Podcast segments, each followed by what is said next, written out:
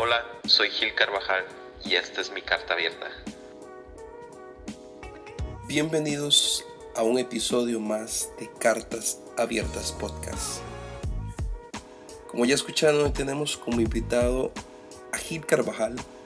Gil es un líder de Iglesia Ancla y de verdad disfruté mucho esta entrevista, así que eh, vayan por un café si están en la oficina, si van en el tráfico, eh, si van en el autobús, en el metro, donde sea que nos esté escuchando. Disfruten de esto que está hecho especialmente para usted. Bienvenidos.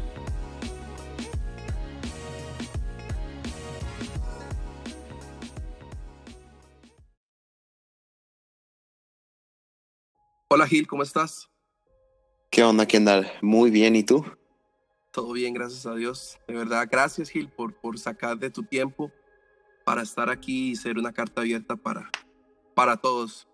No, no, no, qué, ah, qué honor, verdaderamente qué honor. Desde, desde el día que me dijiste fue como que ah, estoy emocionado desde ese día. Qué, qué, qué chido poder ser una carta abierta ah, en este podcast. Gil, de verdad que, que, que para mí, este, como compa, cuando te conocí en Tijuana, de verdad que, que eres una persona muy especial para mi vida, así que yo sé que lo que tienes para compartir le va a ayudar a muchos, así que, eh, ¿qué tal si empezamos por, por, por tu nombre completo? Porque yo te conozco como Gil, pero hay que la gente que te conozca. sí. te- Sí, ah, mi nombre es, eh, verdaderamente mi nombre es Gilberto ah, Carvajal, ah, pero todo es más, es más fácil y la mayoría de la gente me acostumbré desde, desde que tengo memoria a presentarme como Gil, ah, no como Gilberto, como que siento que Gilberto es muy señor, aunque ya sea un señor, ¿sabes cómo? Sí, es como cuando, cuando le decían Federico a Kiko. Ándale, sí, como que Gilberto es como que, ah, no, como que muy señor y, y a lo mejor ya soy señor, ya tengo canas, pero, eh, pero sigo siendo Gil. Oye, ¿por qué, qué edad tienes? Tengo 30 años. 30 años. Pues estás en la flor de la vida. Estoy empezando la vida apenas. Oye, casado, soltero. Ah, estoy casado. eh, de hecho, el, el próximo mes, en noviembre, ah, vamos a cumplir seis años de casados ya. Wow. A los 20, ¿qué? 24 te casaste. A los 24, cuando unos apenas están terminando la carrera, otros empezándola, otros... ah, la mayoría de mis amigos dicen como que, ¿por qué te casaste tan joven? Ah, y yo me hubiera casado desde los 18, pero no tenía un buen, no tenía algo estable. ¿Y tienes, tienes hijos, hijas? Tengo una hermosa hija, ah, tiene nueve meses, nació este año, ha sido uno de los mejores regalos de parte de Dios. Una, solo una. Ándale. ¿Cómo se llama? Vivian Rae. Vivian. Vivian Ray. Ah, Rae, ajá. Ándale. Está bien, está bien original ese segundo, segundo nombre. Sí, Rae, mi esposa es, ah, es demasiado creativa y no. Tuvo que ser creativa con el nombre también. Oye, ¿dónde, dónde, dónde vives? ¿De dónde eres? Ah, vivo en Tijuana, México. Ah, es lo más hermoso de México. no, de hecho no. Aquí dicen que lo más hermoso de Tijuana es San Diego. Ay, es Estados Unidos. Eh, y, y soy de Tijuana. Soy cholo de corazón. Ves que acá tenemos el equipo. Cholo Squinkles. Tiene nada que ver con eso. Eh, que trabajo en hospital. Entonces ah, ya tengo ocho años dedicándome a vidas hospitalarias y hobbies. Creo que ah, uno de mis mayores hobbies es la música. Ah, yo creo que eh, escuchar, hacer música, eh, aunque soy malísimo para los nombres, recordar álbums. eh, ves que cuando hay gente, tengo, tengo buenos amigos que ah, recuerdan el año el que salió el álbum, el nombre del Sí. álbum. Eh, El color de la portada. Sí, o sea, hay gente ah, que me impresiona como, ah, sí, salió en el 98 el disco de no sé qué y nombre completo y quién lo escribió y todo. Ok, Gil, este, bueno, ya te conocemos un poco más, pero ya entrando ya a lo bueno, al plato fuerte. Cuéntanos, ¿cuáles dos momentos en tu vida han marcado un antes y un después? Wow. Um, digo, perdón que te regrese con la pregunta, pero ah, yo creo que Dios es, es, Dios de momentos, ¿no? Sí. Ah, Dios de temporadas, Dios de... Eh, creo que momentos siempre, siempre, siempre Dios uh, habla en momentos, pero yo creo que dos momentos importantes en mi vida, para mí el, uno de mis momentos donde marcó definitivamente un antes, un después, fue a, los 16 años, eh, recibo un diagnóstico de cáncer. Uh, de los cuales eh, pues nos daban seis meses de esperanza o seis meses de vida. Uh, y pues sabes, ¿no? A los 16 años pues vas empezando, vas como que apenas definiendo qué te gusta, vas definiendo uh, qué carrera vas a estudiar. Eh, yo, yo a esa edad, yo desde los 14 años, 15 años, yo siempre dije me quiero casar joven, formar una familia joven. Uh, y pues a los 16 con este tipo de diagnóstico o, o este tipo de... pues de enfermedad se cae todo tu sueño, ¿no? toda tu esperanza, todo lo que pensabas decir, ah, quiero esto, ah, marcó, un, marcó un momento así en mi vida en donde dije, solo tengo seis meses de vida para hacer todo esto. Sí. Y, ah, y bueno, desde, desde pequeños hemos, tengo un hermano más pequeño, hemos ido a la iglesia siempre, siempre, siempre. Eh, fue, fue un momento fue un momento en casa muy tenso, mis papás eh, estaban divorciados, mi mamá se volvió a casar, tenía, eh, recuerdo muy, muy bien, fue, ah, fue un 25 de junio cuando ella se casa y al mes fue cuando yo empecé con problemas, ah, al mes fue cuando yo empecé ya a tener dificultades en mi salud, a dar el diagnóstico. Eh, había tantas emociones en ese momento. Digo, cuando tienes 16 años, todo es emocional. Sí, eh, A 15 y 16 años eres la persona más ofendible, eres, uh, todos te tratan mal, nadie te voltea a ver. y, ahora, en esta situación en donde mi mamá se volvió a casar, un mes viviendo en una casa diferente, y, ahora con un diagnóstico que, que, limitaba mis sueños, que limitaba mi, ah, pues mi vida. Sí. Entonces, uh, creo que fue, fueron meses muy, muy, muy difíciles en casa.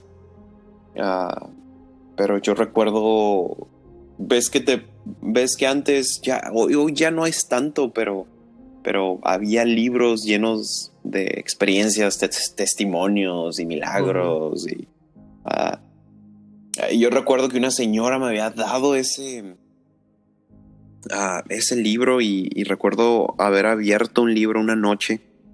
Uh, de ahora que, que, que, ah, que nos conocemos, eh, tú y yo, pero, pero soy una persona que no demuestra tanto sus emociones.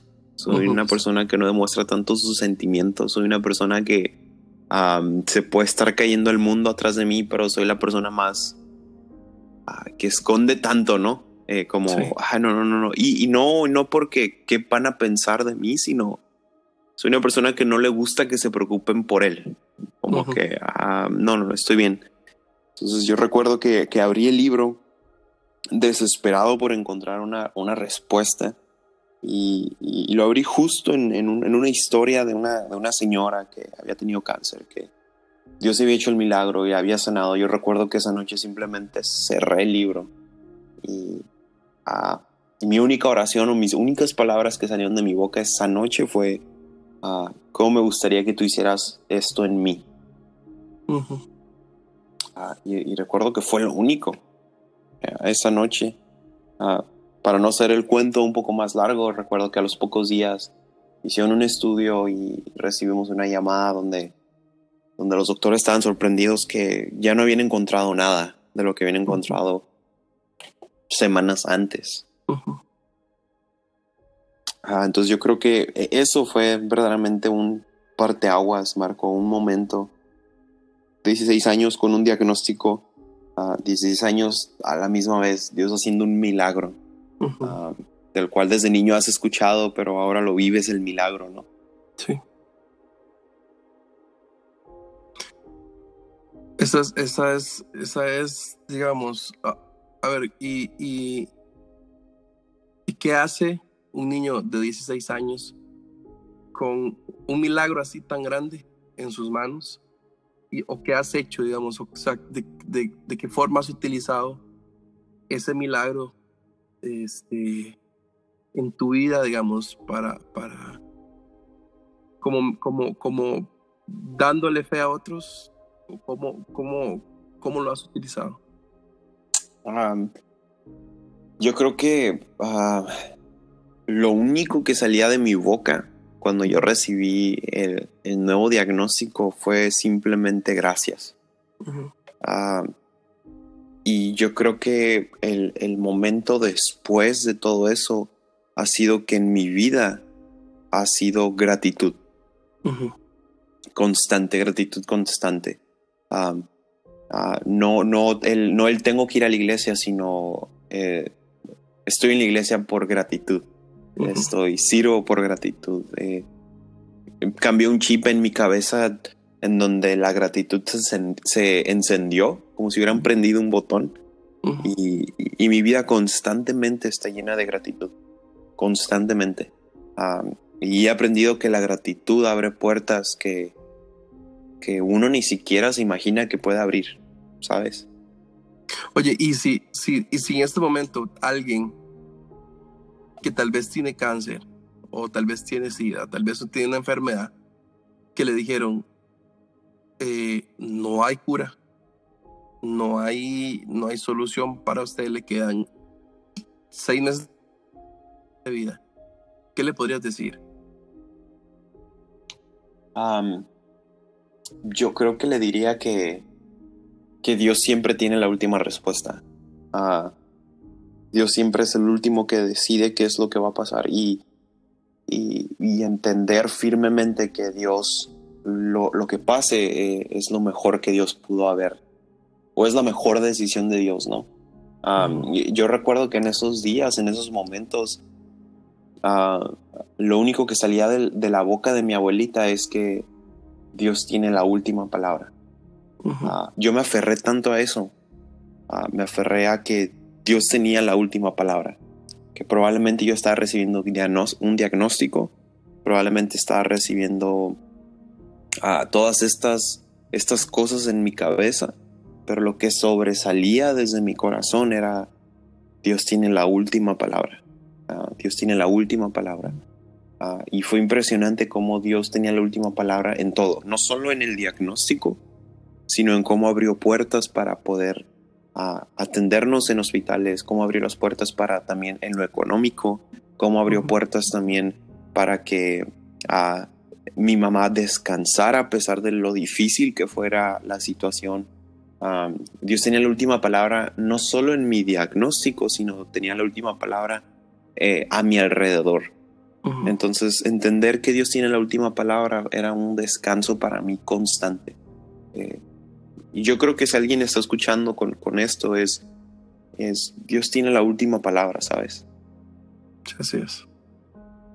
Así es. Oye, y, y luego de, de, de, que pasa esto en tu vida, eh, ¿cómo inicias a servir, eh, a estudiar?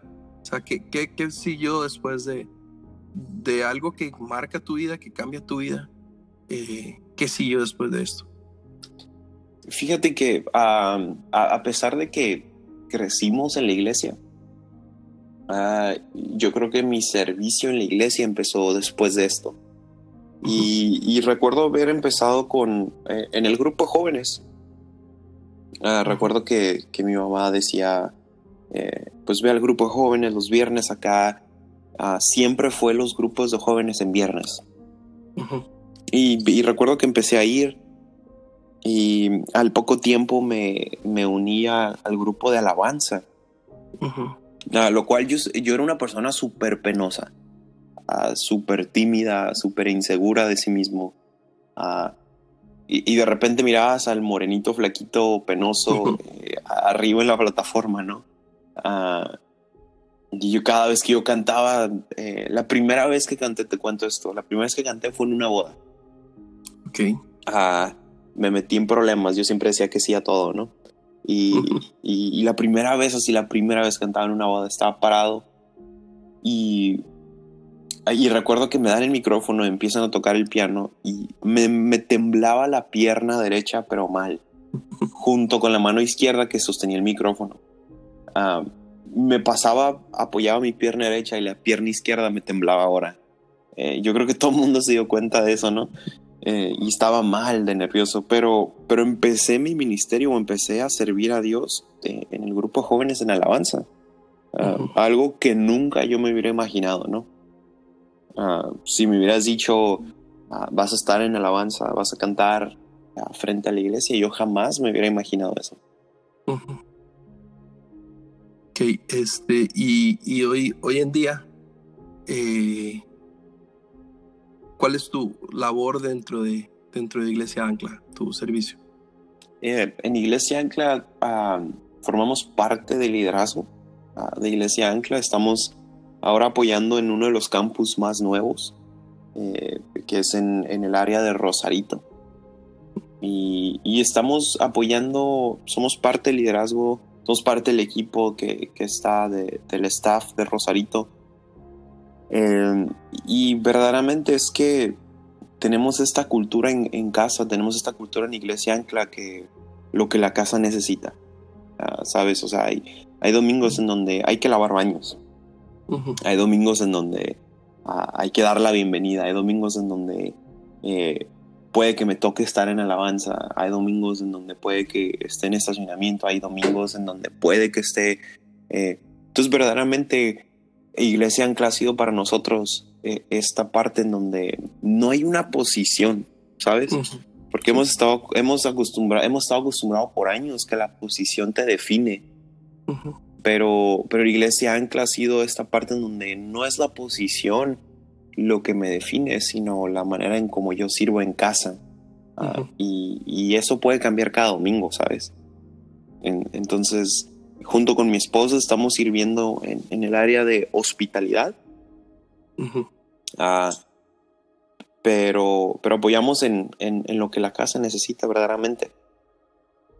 Ok, es, es, es una iglesia portátil, Rosarito, ¿cierto? Eh, sí, ah, este es el, como te decía, este es el campus más joven. Allá tenemos un año, eh, ya vamos para el año y medio. Ah, y montamos todo en, en un cine. Ahora estamos en una sala de cine. Eh, entonces, sí, montamos desde cero audio. Obviamente, sillas ya no, porque el, el cine te las proporciona. Ah, pero montamos todo lo que es el área del lobby, donde tenemos café ancla, ah, tenemos toda esta área para ah, módulo información, misiones, y rentamos otra segunda sala para poder dividir a los bebés, primaria, entonces ah, 100% móvil. Oye, y, y, bueno, yo eh, tuve la oportunidad de estar allá en, en, en, Ancla. Este, ¿Cómo le hacen para que la gente sea, tenga esa pasión para servir y, y tal vez, o sea, y no haya la necesidad de estar jalándolo, sino que o sea, les nace, digamos, ese, ese deseo de querer apoyar, servir, como vos decís, en, en lo que la casa necesite? Ay, yo, yo creo que tiene que ver mucho, eh, y, y tú conociste a, a nuestros pastores, Esteban y Arlene, ah, son un ejemplo de servicio, ¿sabes? Eh, eh, nuestros pastores han sido eh, un ejemplo claro, 100%, o sea, la iglesia, la cultura de la iglesia la define a los pastores y, y no simplemente lo definen desde una plataforma, lo han definido con su ejemplo constante. Ah, em, eh, y no, y no es, no es por mal, hablar mal de ninguna iglesia ni nada, pero pocas iglesias ves al pastor de repente con una escoba. Ah, o ves de repente a, la pastora eh, sirviendo desayuno, o ves a la pastora eh, formando parte del equipo de misiones. Entonces creo que nuestros pastores han sido no solo voces de la cultura, sino han sido modelos de la cultura. Um, entonces yo creo que es lo que constantemente ha motivado a todos. Eh, Ves a los pastores de campus también a la misma vez que sí hay que montar, hay que montar. Eh, todos somos servidores. Ah, como te decía, no creo que no hay no hay esa clase o esa clasificación de no es que como tú eres de esta parte de liderazgo, tú no montas, tú no sirves, uh, sino ha sido un claro ejemplo desde arriba y, se ha transmitido como cascada, como cascada, como con los servidores que tienen los cuatro o cinco años, como los servidores que tienen apenas una semana. Tal vez ya, ya entrando ya ahora a algo más, más personal, este, ¿qué hace Gil eh, en su vida matrimonial para evitar un divorcio? Mm. Wow. Um, fíjate que um, la vez pasada hablábamos, eh, no sé si recuerdas, ¿no? Que me decías cómo, cómo le haces, ¿no? Cuando estás soltero, cómo, cuando tienes novia, cuando estás casado y, para no caer en pecado, para no estar tentado. Em, yo creo que, que, cuidar tu matrimonio es siempre estar alerta. Ah, siempre estar alerta. Siempre estar alerta a que, a que hasta los más pequeños detalles que suenen alarmante, eh, cuidarlos. Ah, hemos vivido procesos muy difíciles también como matrimonio eh, en donde en donde por pequeños detalles descuidados pudo acabar todo esto en divorcio, ¿no? Entonces he aprendido estos, estos últimos años a que el matrimonio son, son, ese, son ese tipo de...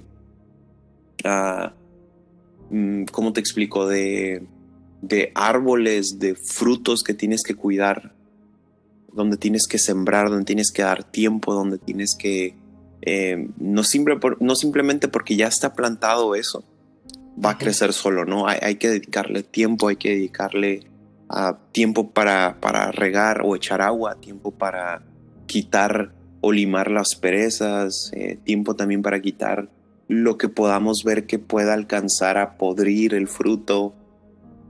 Eh, yo creo que constantemente para, hemos estado, hemos aprendido a cuidar nuestro matrimonio desde los simples detalles. Ah, muchas veces pensamos que, que, los pequeños detalles no afectan el matrimonio, ¿no? Como, como alguna mentira pequeña, como ah, alguna falta de comunicación, eh, como el simple hecho de eh, simplemente hacerle sentir a mi esposa cómo me siento, ¿sabes?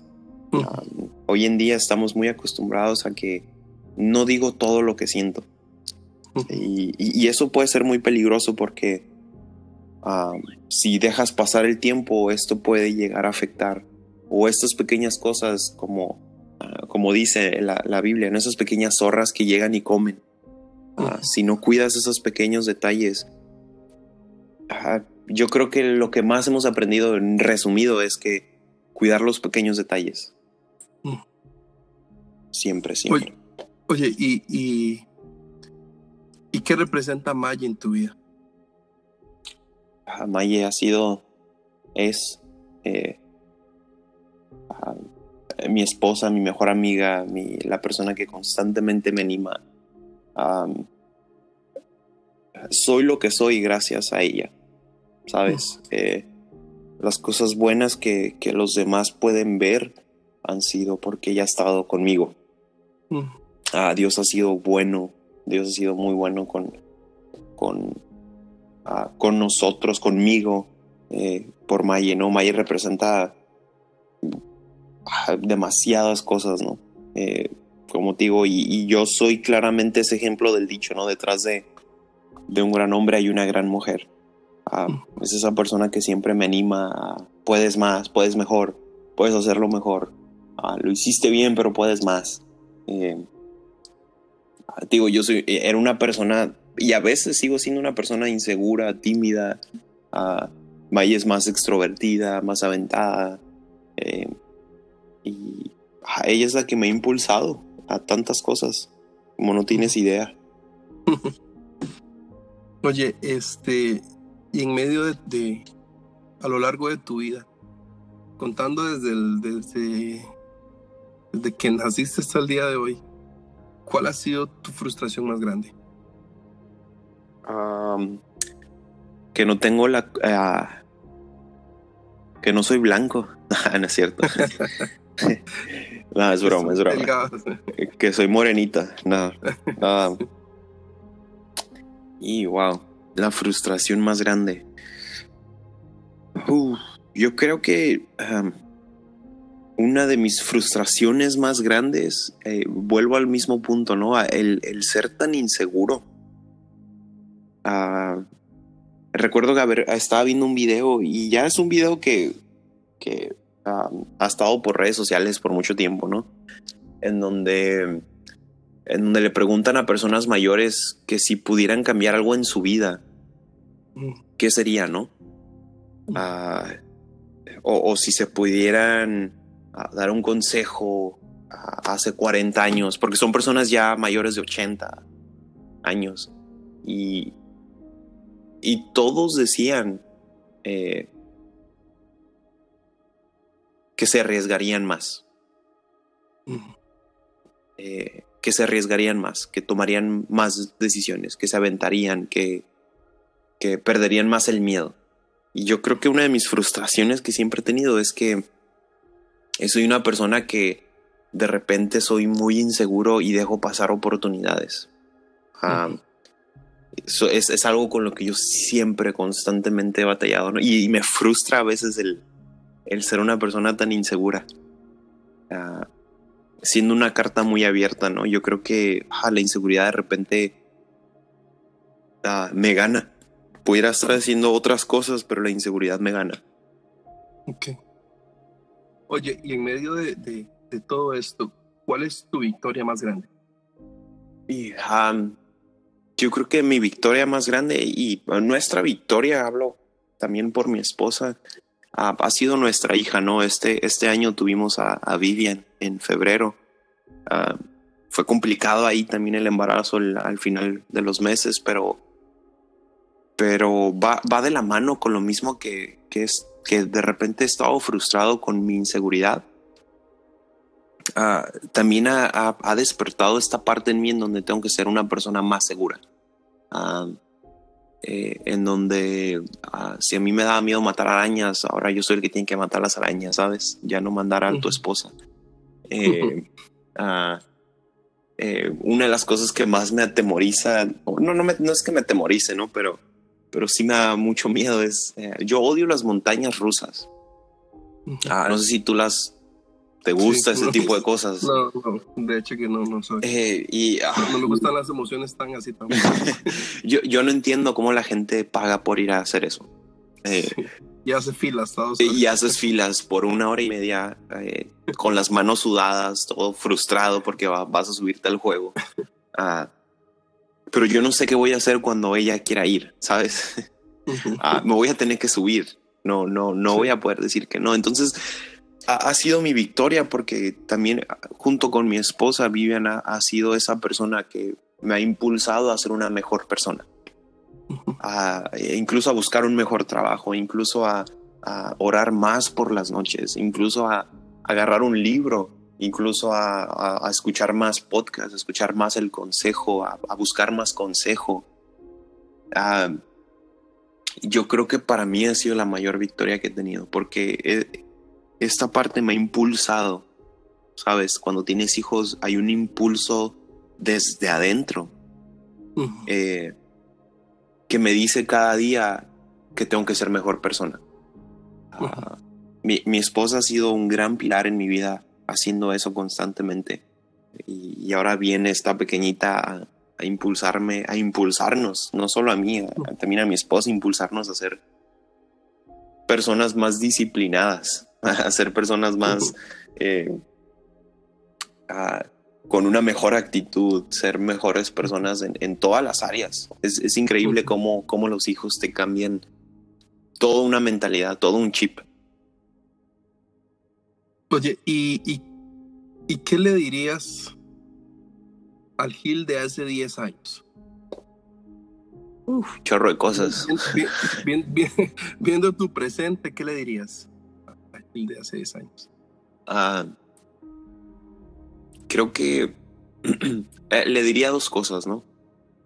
Ah, la primera cosa es eh, dale, ¿sabes? O sea, aviéntate. toma la decisión, toma la decisión, aviéntate.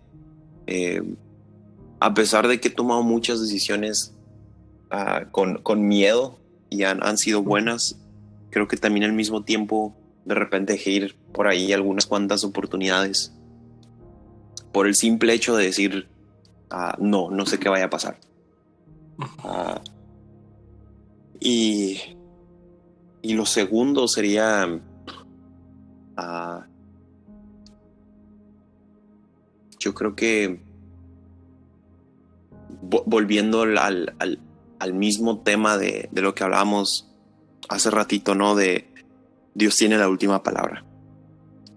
Ha habido tantas cosas eh, durante estos 10 años, tantas situaciones en, mi vida que de repente volteaba a ver al cielo y decía, ¿en dónde estás? ¿Cómo, cómo, cómo vas a hacer esto? ¿O qué, está pasando? ¿no? Creo que me volvería a decir a mí mismo, Dios tiene la última palabra. Ah, constantemente. Eh, si pudieras hoy, hoy, eh, esta pregunta va a sonar como concurso de, de, de Miss Universo, pero, o sea, ¿qué te gustaría cambiar hoy del mundo? Paz mundial, ¿no? O como siempre dicen, paz mundial. ¿Qué me gustaría cambiar del mundo? Wow. Yo creo que es muy buena pregunta. Ya, ahora, ahora siento las, lo que sienten las mis universos. ya, ya, ya, ya entendemos por qué responden lo que se les viene lo primero a la cabeza. Sí, paz mundial, paz mundial. yo creo que cambiaría. Cambiaría ser yo creo que si quitaría o cambiaría algo del mundo sería el egoísmo. Estamos en una sociedad y estamos en un, en un momento en donde todo es yo. Ah, todo es yo, todo es yo. Eh, ¿Qué me beneficia? Si no me beneficia, no lo quiero. Todo es yo, lo quiero en un minuto. Todo es yo. por eso hay tanto divorcio hoy en día, ¿no? Porque se casan pensando en yo.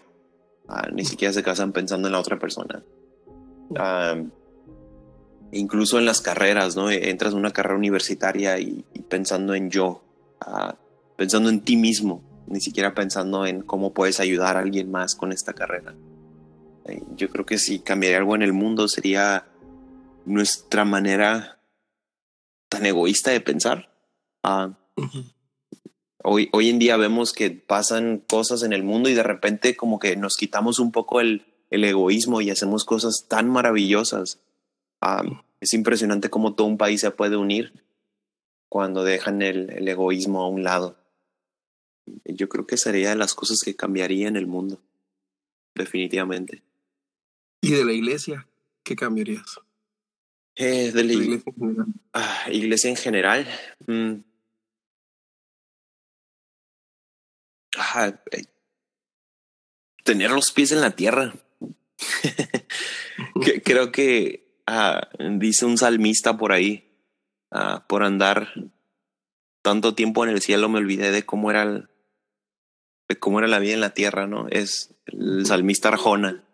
Ah, y nos pasa mucho. En la iglesia estamos pensando tanto, tanto, y, es bueno, ¿eh? No, no, digo, no me malentiendas. Pensando en todo lo espiritual, y todo es que es el diablo y y, ah, es que no, no, no, no, la, la, iglesia, la iglesia, la iglesia, y, y, y, pensamos que nuestro propósito se cumple en la iglesia constantemente nomás, o sea, fuera de la iglesia no hay propósito.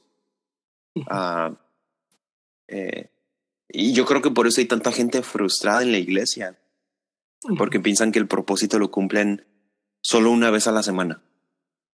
Ah, y qué triste, ¿no? Qué triste porque pensamos muchos como que, ah, no, es que mi propósito lo cumplo el domingo que voy a la iglesia. Empieza el lunes y, y ya, no, no soy nadie. Eh, entonces yo creo que si cambiar algo en la iglesia es, ah, es poner un poquito más los pies en la tierra. Ah, pensar más que tenemos a un vecino Tenemos a compañeros en el trabajo que necesitan escuchar una esperanza. Tenemos, eh, tenemos tanta necesidad. como digo, como dice el salmista, ¿no? O sea, Arjona. Estamos de repente tanto, tanto, tanto en el cielo que nos olvidamos que, que hay, un, hay, un, hay un mundo, hay una tierra donde vivimos. Por algo estamos aquí. Yo creo que si Dios hubiera querido que fuéramos 100% espirituales, hubiéramos estado en el cielo directamente. Ah, pero estamos aquí porque hay que, hay que trabajar y el propósito de nuestras vidas es también aquí en la tierra. Gil, demasiadas gracias por tu tiempo. De verdad, muchas gracias por, por abrir tu, tu corazón, por abrir tu vida, por contarnos, eh, wow, cosas que de verdad, este, pues a mí me, me, me dejan la, la, como dicen, el, la vara bien alta de nivel este, para el que siga en el siguiente episodio de podcast. Este, de verdad que gracias por compartir. Le, le envío un saludote a Maya y, a, y a la bebé. Pero de verdad ha sido todo un privilegio estar, estar contigo. no, no, no, qué honor, qué honor, qué honor poder ser una carta abierta. Eh, qué honor poder ser una carta abierta y muchas gracias, muchas gracias en serio por la invitación. Ah, siento que estoy en Costa Rica ahorita. Eh, muchas, muchas, muchas gracias. Qué honor. Bueno, de verdad, este, bueno, esto es todo por hoy. Este era Gil Carvajal desde Tijuana. Este, espero que lo hayan disfrutado y nos vemos en la próxima.